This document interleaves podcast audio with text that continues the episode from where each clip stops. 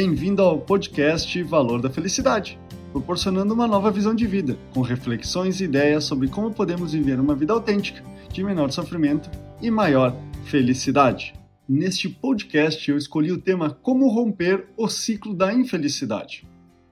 Vivemos em uma constante insatisfação e infelicidade com a vida que temos, parecendo que nunca é o bastante. Como diz o ditado, a grama do vizinho é sempre mais verde.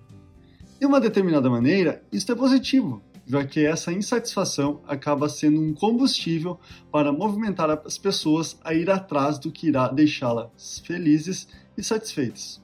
O problema está quando a infelicidade torna-se maior que a vontade de mudar. Isso provoca paralisia conhecida como desânimo e, em alguns casos mais grave, depressão. Existe um provérbio chinês que diz: se você quer ser feliz por uma hora, tire uma soneca. Se você quer felicidade por um dia, vá pescar. Se você quer felicidade por um mês, case-se.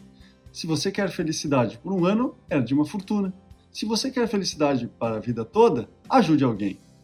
Atualmente, os estudos da psicologia positiva e inteligência emocional relacionam diretamente os elementos do provérbio à queda do ciclo da infelicidade.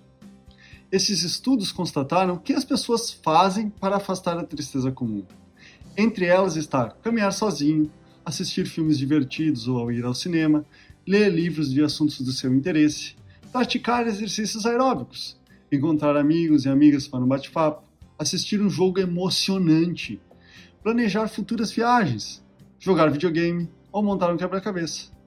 Você também pode desfrutar dos prazeres sensoriais, como tomar um banho quente e sentir a água rolar pelo seu corpo, comer sua comida favorita, ouvir suas músicas prediletas, fazer sexo.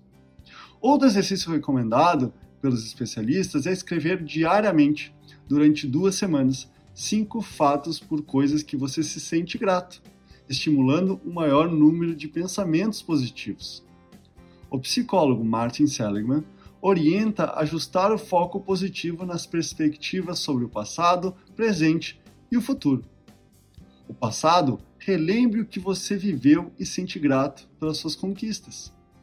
Em relação ao presente, cultive momentos de prazer, entusiasmo e calma pela sua vida. E no futuro, idealize coisas boas, plantando sentimentos de esperança, fé e confiança.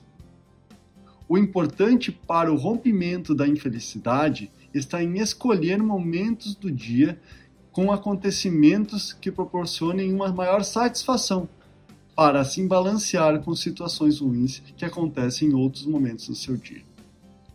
Este é o podcast Valor da Felicidade. Agradeço a sua audiência e até o próximo.